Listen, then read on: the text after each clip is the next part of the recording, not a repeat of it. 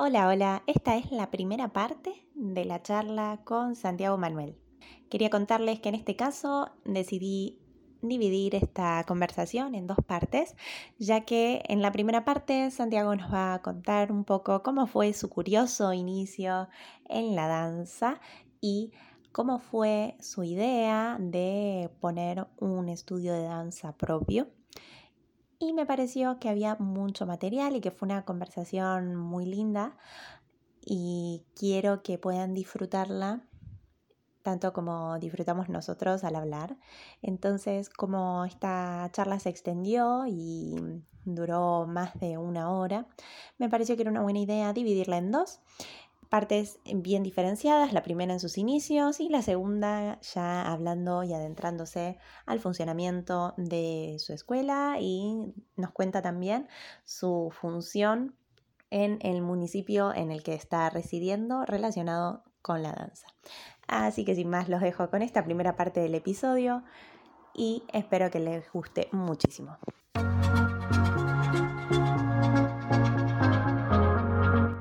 Bienvenidos a un nuevo episodio de Hablando de Danza. En el día de hoy vamos a estar hablando con Santiago Manuel, que es un bailarín colombiano, maestro y también emprendedor que tiene su escuela de baile en Madrid, Colombia, y nos va a estar contando un poquito sobre su experiencia como bailarín y también como emprendedor. Así que sin más, te doy la bienvenida, Santi, ¿cómo estás?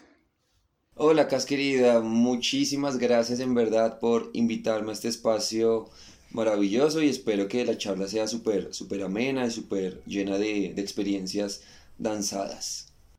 Eso, genial, ¿no? Estoy súper contenta de tenerte aquí. A Santi y yo tuve el placer de conocerlo en el taller de danza del Teatro San Martín en Buenos Aires. Y algo curioso es que ahora los dos vivimos en una ciudad llamada Madrid, pero yo vivo en Madrid, España, y él vive en Madrid, Colombia. Así que es una, una coincidencia bastante, bastante divertida, ¿o no?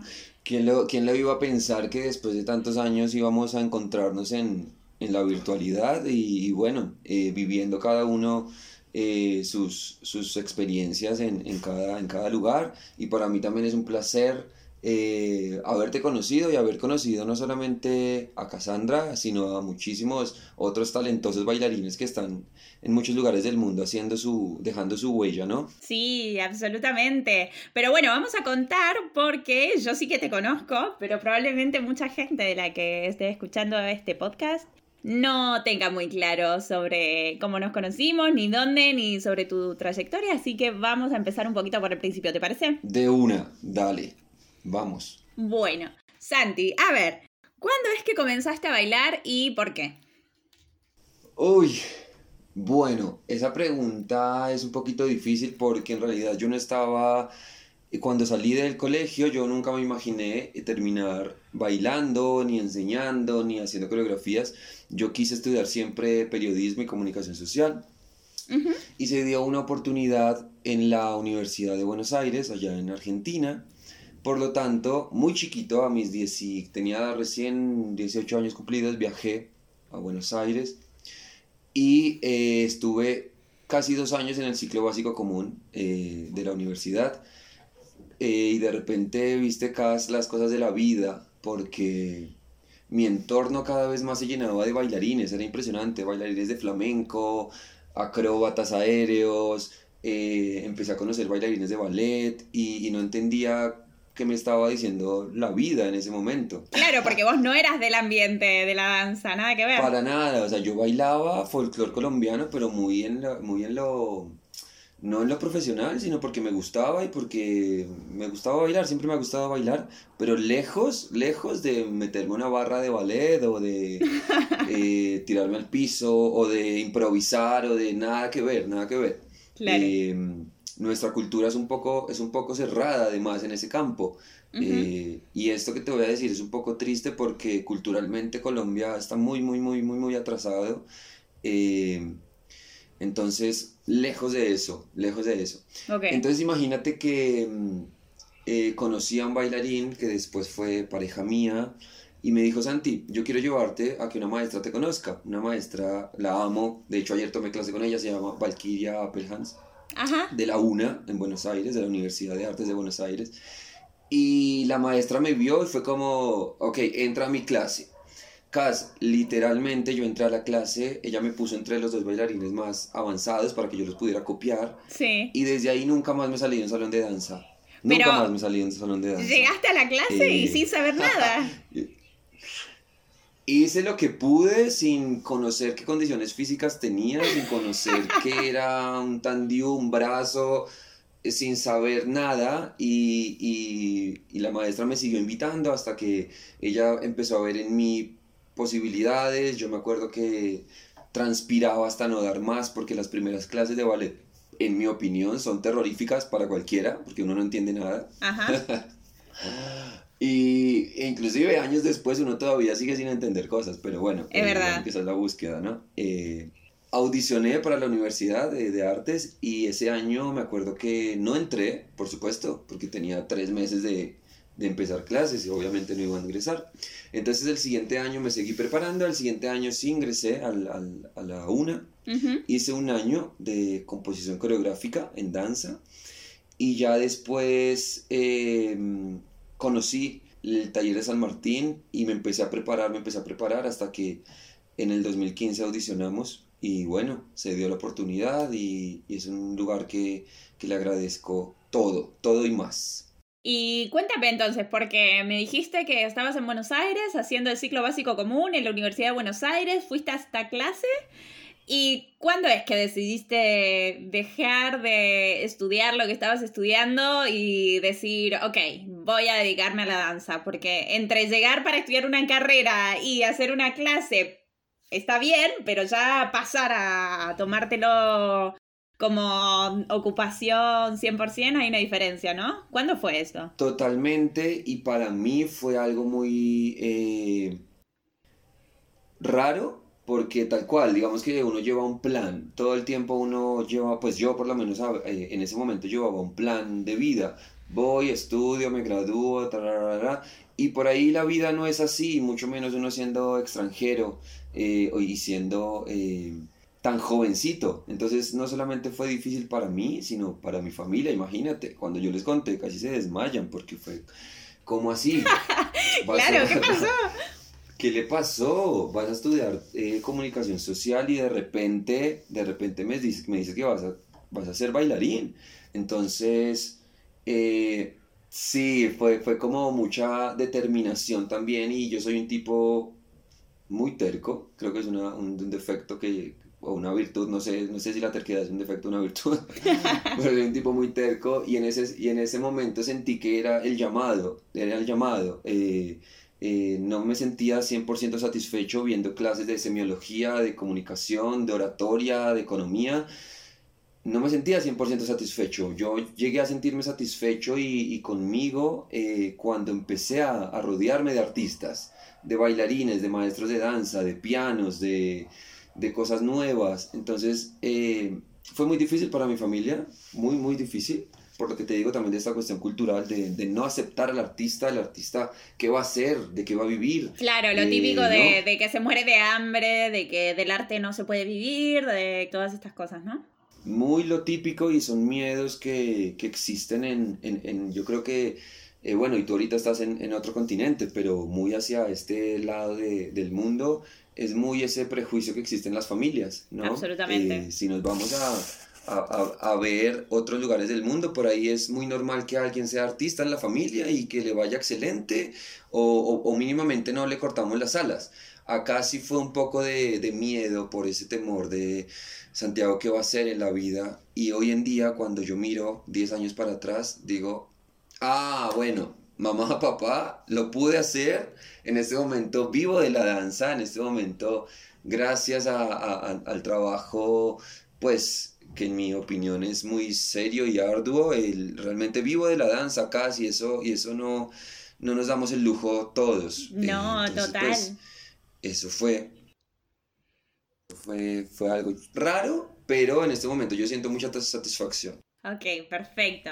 Y entonces, contame un poco, eh, ingresaste en el 2015, el mismo año que yo, al taller de danza del Teatro San Martín en Buenos Aires.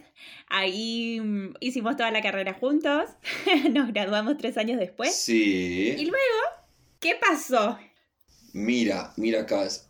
Previo al ingreso del taller de San Martín, yo me preparé porque sabía que, que el ingreso era muy arduo. De hecho, en la audición yo, pues creo que todos estábamos muertos de los nervios, pero además sentía que no estaba listo. Eh, y, y, gracias, bueno, a la directora y a los docentes, pues me dieron la oportunidad, muchos altibajos durante la carrera, porque no todo, no todo siempre es color de rosa, sino muchos, muchas dudas, muchos, muchos bloqueos que yo tenía a nivel corporal, a nivel eh, también emocional, que logré, logré soltar ahí, después darme cuenta que, que, puedo ir mucho más allá y eso lo descubrí ahí en ese subsuelo en donde dejé lágrimas, dejé sudor, dejé amigos, dejé no tan amigos, dejé... Eh, sí, todo, ahí adentro pasa de todo, claro, la verdad. Todo. Eh, se viven emociones súper fuertes y para quien no haya oído el episodio anterior, hablamos también con una bailarina que nos cuenta acerca de la experiencia de cómo es hacer la carrera en el taller de danza del Teatro San Martín, así que si no lo oyeron, vayan a escucharlo, así van a entender un poquitito más de qué está hablando Santi y de qué estamos comentando ahora. Pero es así, tal cual. O sea, ahí se viven emociones súper fuertes, se pasa muchísimo tiempo compartiendo con compañeros, con maestros muchas horas ensayando, bailando y tal, sí, sí, sí. Muchas horas ensayando, eh, muchas horas también investigando, como eh, dándose cuenta que el cuerpo es infinito y que tiene miles de posibilidades. Y, y bueno, ese lugar realmente a mí me dio, me dio, me dio mucho. Y cuando, no sé si te pasó a ti, pero cuando yo salí, sentía que que realmente había mucho, mucho, mucho más para aprender y... Sí, total. Y ese año, al año siguiente ya viajé a Colombia. Mm, a veces pienso, ¿qué hubiese pasado si Santiago se hubiese quedado en Buenos Aires? No lo sé. Claro. No lo sé. Porque no, no, me di la oportunidad de audicionar, no me di la oportunidad de viajar por otras ciudades de, Argentina. Eh, pero bueno, viajé a Colombia yo dichoso porque hace muchos años quería volver, quería sentir el calor de, de, mi tierra, quería ver a mi mamá, quería ver a, mis a mi familia. Eh, y bueno, eh, viajé y me encontré con una cruda realidad porque dije, bueno, vamos a buscar lugares para entrenarme, para hacer clase, para bailar. Bien. Cas, uno o dos encontré, o sea, no se encuentran no se encuentran y es una disculpa, me, les pido mil disculpas a, la, a los colombianos que escuchan este, este podcast o no, pero es la cruel realidad de Colombia, no hay lugares para que un bailarín siga proyectándose. Entonces, al no encontrar lo que hice, ok, mamá, papá, ¿qué hacemos? Creémoslo. Si no existe, creémoslo. Un lugar donde se pueda dar eh, esa, ese rigor de entrenamiento, de investigación, de formación en danza y además de divulgación, ¿sí? De divulgación, en donde los chicos tengan un espacio para venir, bailar, entrenarse y, y que no se pierdan por ahí talentos en, en la nada. Claro, total. Entonces, esa fue la motivación principal para mi emprendimiento. Eh, en ese mismo momento, te estoy hablando del año 2018, principios. En ese mismo momento lo pensé, pero no lo hice. En ese momento me fui a audicionar a Costa Rica, eh, al Ballet Nacional de Costa Rica. Estuve tres meses en el ballet, estuvimos bailando repertorio clásico, una experiencia maravillosa, con maestros cubanos, muy, muy fuerte la técnica cubana, muy, muy, muy super heavy. O sea, yo, o sea, fue la audición más difícil de mi vida, pero, pero bueno, logré ingresar y logré hacer algunas piezas de repertorio clásico. Eh, como cuerpo de baile, por supuesto, pero, pero una, una experiencia maravillosa. ¿Y cómo llegaste a audicionar a esta compañía? ¿Habías enviado videos? ¿Viste el llamado en audición en alguna página o cómo fue? Mira, yo en ese momento que llegué a Colombia tenía muchas, muchas papeletas sobre la mesa, como, ok, coloco mi emprendimiento, tengo tres compañías que me interesan para audicionar, entre ellas el Ballet Municipal de Lima, de Perú, que me, me, me gusta mucho el trabajo de, de, lo que hacen. El director artístico murió hace poco. Eh, tenía el Ballet Nacional de Costa Rica y tenía una posibilidad en el Ecuador. Todos países limítrofes. Claro. Entonces dije, bueno, llegar a otro país, no conocer a nadie, uy, otra vez es muy jugado, yo acabo de regresar, ¿qué hacemos? En Costa Rica yo tengo familias, vive mi padrino, entonces dije, bueno, es el país que digamos que me va a recibir como un poco más eh, contenido y no tan a la, a, la, a la nada. Entonces decidí viajar, mandar video, tienes que mandar video, tienes que mandar foto en primera posición, en primera vez, que así, para que te elijan. Y y una vez que te mandan la invitación, entonces te, te indican la fecha y hora de audición. Y bueno, yo viajé y, y, lo que te digo, fue la audición más difícil de mi vida. Partener clásico, variaciones eh, de varones, eh, no, muy, muy, muy difícil, pero bueno, gracias a, al cielo pude participar tres meses y ya después por temas migratorios pues no me pude quedar, no, no, no me pudieron alargar el tiempo de visado, entonces fue como un bajón porque estaba muy feliz. Eh, y volví, volví a Colombia así como súper triste porque, pues, después de uno egresarse de, de, una carrera, lo que tú quieres es ya como, como ejecutar, ¿no? Bailar. Sí, absolutamente. Sentirte dirigido, o, o, ese era, o eso era lo que yo quería en ese momento. Claro, todo esto que aprendí plasmarlo en algo, que me dirijan, bailar muchísimo, hacer todo lo que sé y, y explotar, ni hablar, Ni hablar en ese momento. Yo estaba como con mucha hambre de eso. Por favor, un coreógrafo que venga y, y ponga su idea en mí o en los bailarines que ocupemos el cuerpo de baile o, o la compañía. Y, y por temas externos tener que regresar fue, ok, listo, vamos. Yo soy un tipo cas que, que ante cualquier problemita no es que me... Sí me pongo triste, pues porque pues, soy un ser humano, pero no es que caigo totalmente, no yo dije, ok, no se dio aquí más tiempo, entonces, ¿qué hay para hacer? Eh, cuando llego acá a, a, Colombia nuevamente, abren audición para el Teatro Mayor, Julio Mario Santo Domingo, que es como el único teatro que tiene compañía de danza en Bogotá. Eh, audiciono y este, esta compañía tiene un tinte mucho más contemporáneo, entonces pues yo feliz porque la rigidez del ballet clásico ya como que llega a un punto que te harta, entonces eh, quería una mezcla contemporánea, moderna, y este lugar me lo daba. Eh, audicioné, estuve bailando un año ahí, estuvimos de gira por Colombia compartiendo una obra que hicimos eh, maravillosa, eh, compartiendo talleres con población vulnerable, de danza, de improvisación, de movimiento. Estuvimos un año bailando con ellos y al ser cargos públicos pues se renuevan todos los años, entonces no audicioné para el siguiente año y a la par ya se iba gestando Pointe Danza Ballet Estudio, que es mi, mi segunda casa y es el emprendimiento que, que hasta el día de hoy sigue más fortalecido. Ajá. ¿Y cómo lo ibas gestando? ¿Esta idea se te había ocurrido cuando llegaste a Colombia, que viste que no había demasiados estudios, tal? ¿Le comentaste a tus padres? Dijiste, bueno, vamos a crearlo, pero bueno, ya había pasado un momento desde esa primera idea a llevarlo a cabo. ¿Cómo fue eso, esa transición?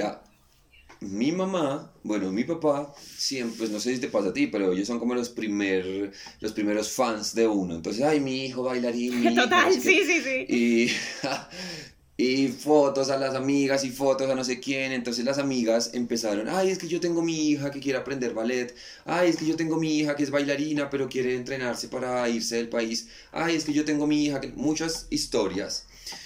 Y mi mamá, Santi, mire, yo veo que hay mucho que hacer, yo veo que si ponemos un lugar la gente va a llegar, yo veo que no sé qué. Le dije, mami, será, pero yo estoy en otra, yo me siento como muy joven para ya enseñar, yo ya bailé en Costa Rica, ya estoy acá en Bogotá, como que no sé. Bueno, el que no se arriesga no, no sabe lo que, lo que, lo que le, le depara pues el futuro. Entonces le dije, ¿sabes qué? Hagámoslo, hagámoslo y, bueno, eh, me sigo preparando. Un día ya estaba en la compañía del teatro en Bogotá. Cuando llego a mi casa, mi mamá me dice, encontré un lugar. Vamos a verlo, vamos a ver. Una, una sala inmensa. Una sala inmensa. Mi papá ya me, me, había comprado barras, ya las había puesto en la pared. Habían comprado espejos, ya habían puesto espejos. Yo, ¿qué es esto? Mi papá me dice, Santi, solamente, solamente falta el nombre y darle una fecha de apertura. Y yo, ustedes están re locos, están locos, ¿cómo así? ¿Qué es esto? Eh, no pensé que fuera tan, tan real y tan para allá. Entonces me agarró mucho de sorpresa, pero imagínate esos, esos padres que en un momento dudaban de su hijo artista, en ese entonces le estaban, ahora me estaban dando todas las herramientas para que yo plasmara lo que, lo que siempre quise hacer. Entonces es, es, muy, muy, muy curioso lo que pasó con las papás. Eso te iba a decir, o sea, que es súper cambio Claro, porque entre, entre decir, bueno, y este chico, ¿de dónde le sale esa idea de, de, ser bailarín?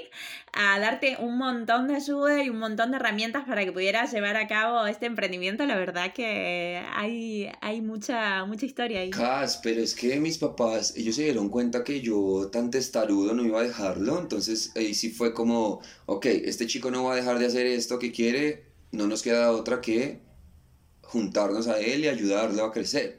Y eso fue. Finalmente los papás tienen un amor tan infinito que, que estén o no de acuerdo, siempre van a estar con uno. Y eso es lo que ellos me, me toda la vida me han, me han plasmado. Eh, y en este momento en el que, en el que ven que uno, que uno realmente puede hacerlo y puede hacerlo bien hecho, eh, pues confían y es el momento en que mi mamá se vuelve crítica de, de bailarines o crítica de coreografías o Santi no me gustó eso, esto no me gustó lo, otro, es como, mamá, ¿qué estás diciendo? Eh, sí. claro. Se vuelven críticos también de la danza y me parece maravilloso porque fue un cambio a nivel familiar rotundo pero súper, súper positivo este cambio y la verdad que también en nuestra carrera sentirnos apoyados y acompañados es algo que se valora muchísimo, ya sea por familia, amigos, pareja, lo que sea. Siempre la verdad que el apoyo de los seres queridos viene súper bien, porque como vos decías antes, a veces eh, la danza y el arte en general nos da muchísima satisfacción, pero a veces pueden haber momentos que no son tan tan felices y el apoyo eh, de seres queridos es fundamental, yo creo.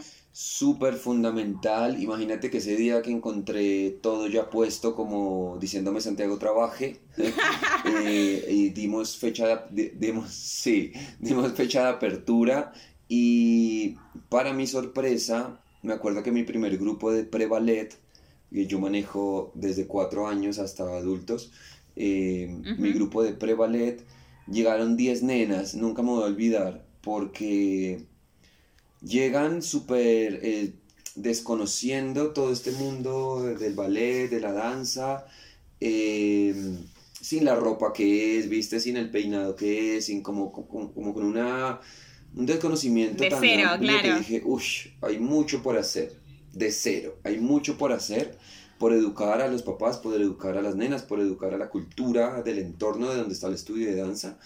Eh, y empezamos CAS desde ese, desde ese día. Y hasta el día de hoy no he parado, no he parado. Es más, estoy pensando en buscar otro, otro, mm, otro lugar porque ya no, me queda chico, me queda chico. Eh, entonces, bueno, estamos en, estamos en eso estamos en eso, en ese proyecto de ampliar, ampliar o tener dos salas o algo así más, grande. Ok, perfecto. Entonces, contanos un poquitito cómo fue eh, la acogida de la gente. En la primera clase tuviste 10 nenas, pero ¿cómo habías hecho para, para, hacer la convocatoria? ¿Cómo lo habías promocionado? ¿Cómo fue? ¿Primero llegaron estas, estas niñas interesadas, hijas de amigas de tu madre? ¿O, o cómo fue que promocionaste la apertura? Bueno, en ese entonces yo me acuerdo que todo fue muy voz a voz, muy voz a voz con las personas que nos rodeaban, como mira que yo soy profe de ballet, no, aparte ponerte el rótulo de profesor, que ya es como una responsabilidad súper gigante, eh, pero bueno, yo como muy seguro, ok, voy a enseñar, listo, dale, Santi, tú puedes. Eh, y, así, y así fue. Eh, me acuerdo que no solamente tuve que estudiar, sigo estudiando mucha pedagogía, pero además también tuve que aprender a hacer edición de publicidad, hacer edición de videos, me tuve que armar mi logo, me tuve que autogestionar eh, eventos con shoppings, con centros comerciales, con alcaldías, que son como municipalidades acá en Colombia. Eh, volverme también un gestor cultural, volverme también eh, diseñador de imagen, volverme todero, porque, pues porque el negocio lo amerita. Entonces, es la hora que hoy en día yo hago las publicidades para Pointe, es la hora que yo, si alguien nos, nos contrata para algún evento, yo soy quien va y hola, buenas tardes, mucho gusto, yo soy Santiago Manuel, ¿no? Eh, digamos que la autogestión es muy ardua porque requiere de ti 100%, pero, pero bueno, ¿quién más que uno mismo para, hacer, para hacerlo? Eh, ¿Quién más que uno mismo? Claro, total. Y aparte, este espíritu emprendedor también te da, mm, o sea, te da el pie para emprender en todo sentido, no solo para decir, bueno, pongo una escuela de danza y pongo el local, las barras y que funcione, sino también tener una, una actitud súper proactiva, ¿no? Como, bueno, me voy a encargar de todo, de la clase, de la publicidad, de si tengo que subir tal cosa a la red social tal, y como un poquito gestionarlo estando uno mismo, a pesar de que, de que obviamente me imagino que tenés también muchísima ayuda y, y tal, pero el centro, la base de operaciones está en ti. La base de operaciones, tal cual, muy bien lo has dicho, es aparte de mí, eh, porque yo soy muy, eh, ¿cómo te digo? Me gusta que, que todo tenga cierta coherencia, que las redes sociales tengan mucha coherencia con el servicio que se ofrece, que los docentes que, que enseñan también a mi lado tengan una formación eh, buena en danza y, por sobre todo que, la, que, lo que, lo que la imagen que se ve de afuera sea algo que genere seguridad a las familias y por sobre todo cada ya nos estamos metiendo con el futuro de, la, de los alumnos porque hay alumnos que me han dicho profe, yo quiero ser profesional en danza. Entonces, no es cualquier cosa, no es que, ah, le di una barrita y ya. No, es que esta persona quiere tomar como proyecto de vida la danza, entonces ahí yo me involucro, me involucro directamente porque están confiando en mí, me están confiando en su futuro. Tal cual. Es bien, es bien, bien complejo, pero eh, he aprendido un montón, como te digo. No, nunca había editado nada, tuve que, en este momento sé editar videos, editar sonidos, editar flyers publicitarios. Eh, digamos que al tema de la movida yo nunca le he tenido miedo y así me acueste cansadísimo al finalizar el día, lo hago gustoso porque es mi, es como mi hijo, es mi hijo. Claro, total, es tu proyecto y vos podés eh, como tener también margen de acción, de modificación y, y también la satisfacción imagino que es muy grande, ¿no? Sí, a veces me canso, a veces me canso y digo, por Dios, si yo quisiera irme de Colombia, ¿qué hago con todo esto construido? Eh, pero Colombia porque en este caso pues estoy acá, eh, pero no sé, imagínate algo construido en X lugar, de repente tener otro deseo y, sentirte un poquito retenido por esa construcción, eh, me pone a reflexionar mucho, porque realmente yo quiero viajar, quiero hacer muchas más cosas, pero miro lo que tengo acá y digo, Mm, vale la pena tirar tantos años de trabajo al, pues al, tacho, no sé si vale la pena. O sí, entonces es muy el riesgo constante en el que el artista está. Mm, pero, pero bueno. Claro, es también parte de mm, como de asumir estos procesos, ¿no? Quizás ahora o en el momento que, que abriste Pointe, era eso lo que, lo que anhelabas y lo que veías que hacía falta, ¿no? Era una necesidad a cubrir para, para la sociedad, para esa, esa parte de bailarines que querían formarse y no tenían dónde, o aquellos que querían empezar de cero. Pero también ahora que ya tenés algo construido, mm, podés pensar en tenerlo de otra manera, como, como vos decís, o sea, no hace falta que sea 100% una cosa o la otra, ¿no? Sí, así es. Tal vez dejarla, dejar el, estudio en manos de alguien que lo pueda administrar mientras yo hago mis, mis locuras, porque me encanta viajar. De hecho, la pandemia ha sido muy, la pandemia ha sido un poquito difícil por eso, porque a mí me gusta estar de un lugar para el otro y, y Sudamérica y Colombia tiene lugares maravillosos, entonces me, gusta estar moviéndome mucho. Pero bueno, ya va a llegar el momento de, de poderlo hacer de, cuadrar todo y poderlo hacer. Total, total. Acerca de Pointe, ¿cómo surgió el nombre? ¿Cómo lo elegiste? Eh, eso fue, ay, espérate que yo no me acuerdo, creo que fue en una reunión, estábamos comiendo con mi familia y bueno, ¿y cómo se va a llamar el lugar? Eh, entonces empezamos a tirar nombres como, eh, ay, no me acuerdo cuáles, Ballet de Estudio, Madrid, bueno, cosas así, y yo decía, no, no, no. Lo único que yo sabía es que no quería que se llamara Santiago Manuel Ballet. No, me parece lo más... No me gusta. No, como muy egocéntrico ponerte el nombre tuyo a, a un espacio, no, no me gusta. Entonces yo dije, empecé, empecé a ver nomenclatura de ballet y me acuerdo que chassé no me suena, pointé, dije no, pero la gente no lo va a poder pronunciar, va a decir point o no sé qué, entonces mi papá dijo, ¿qué es pointé? Entonces bueno, le mostré y dijo pues que sea pointé, muy literal. Y realmente pues el significado eh, punta, ¿no? Y le añadimos danza, ballet, estudio y me gustó cómo sonó, Pointé Danza Ballet Studio, le hice el diseño, que la T de Pointé tiene una bailarina, una bailarina como en allongé, y, y me gustó el, el, como la estética, como de fácil recordación, si la gente no le dice Pointé, le dice danza ballet o el estudio de danza, entonces básicamente fue así, como muy entre casa nace el nombre y, y de una se posicionó en, la sabana occidente. Resulta que yo estoy, te cuento, yo vivo a las afueras de la capital. Yo no vivo en la capital de Colombia, sino yo vivo a las afueras. Como decirte en Argentina, no sé, San Isidro o claro, okay. a las afueras. Sí, sí, sí, sí.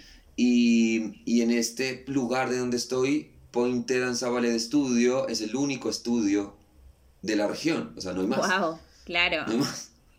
Entonces, o sea que de verdad eh, cubriste una necesidad súper importante porque es la única opción, digamos. Antes si alguien tenía la inquietud, ¿qué tenía que hacer? ¿Irse súper lejos o directamente desistía por las distancias?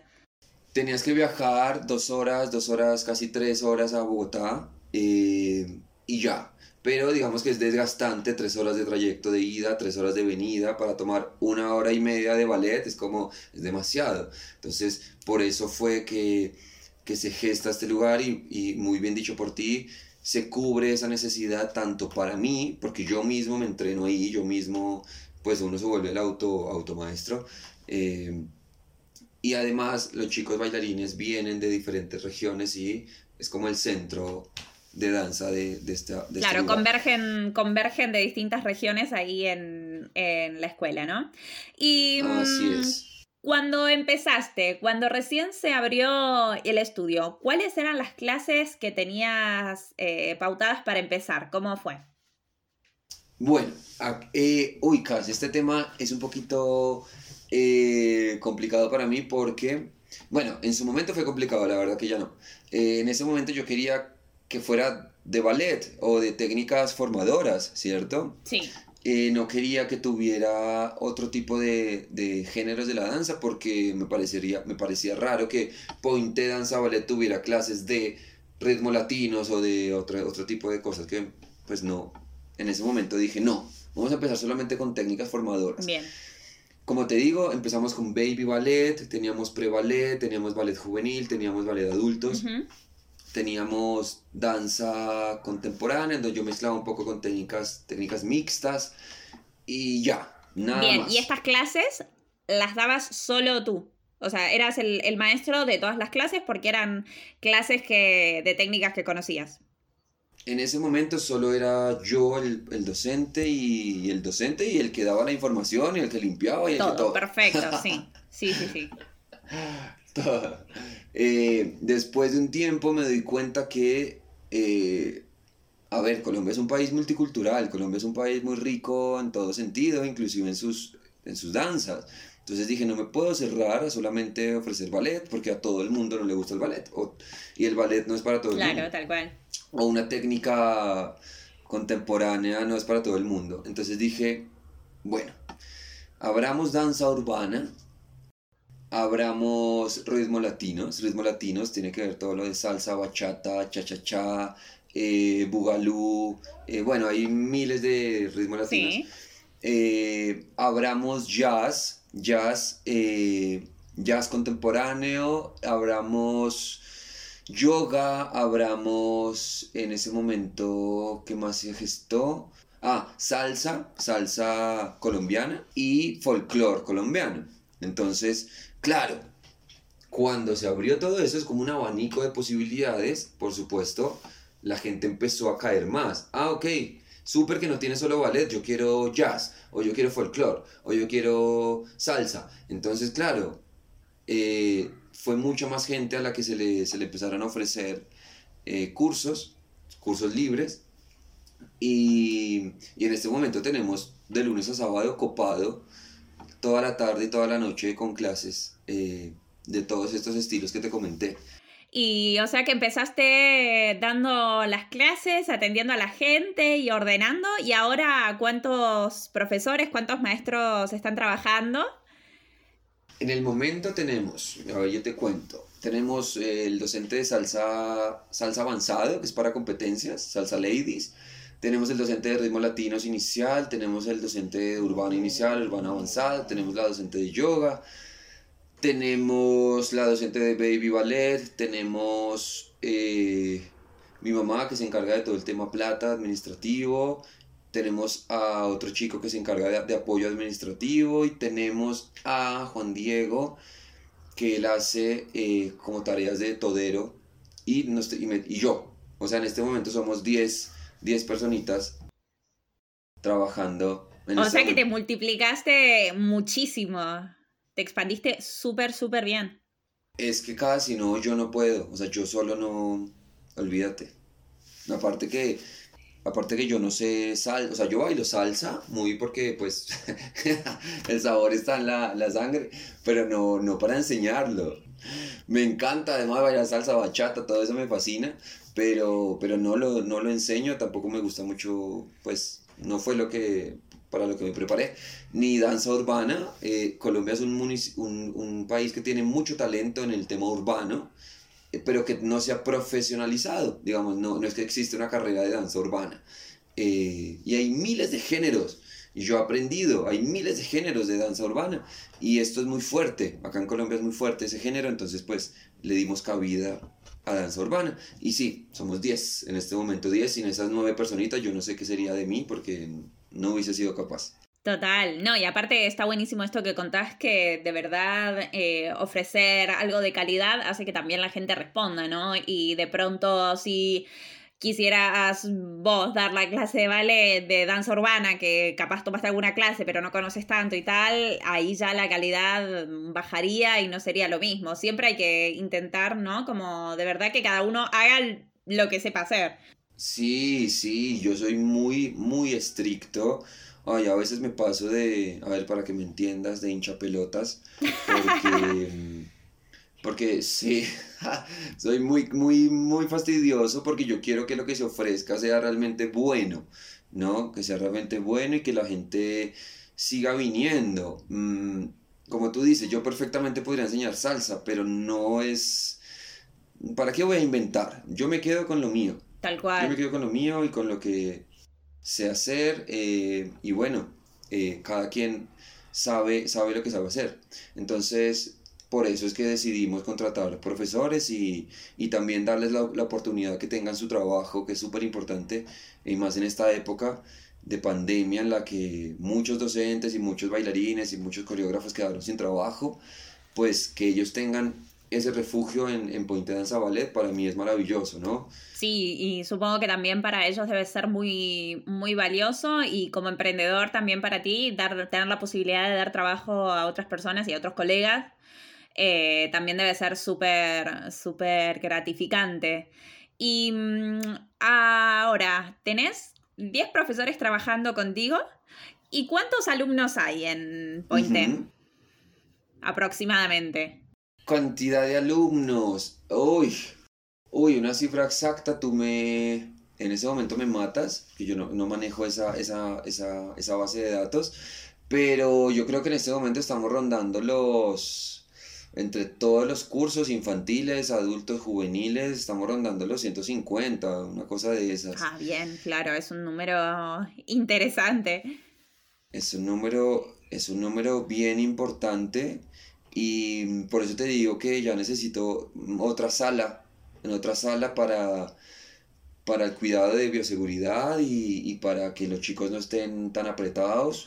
Claro, total. y, y, porque, y porque yo tengo la fiel convicción que si yo abro otras, otra, otra sala, igual se va a llenar, igual se va a llenar. Entonces la idea es seguir expandiendo. Claro, bien, perfecto. Y hasta aquí hemos llegado con la primera parte de esta charla con Santiago.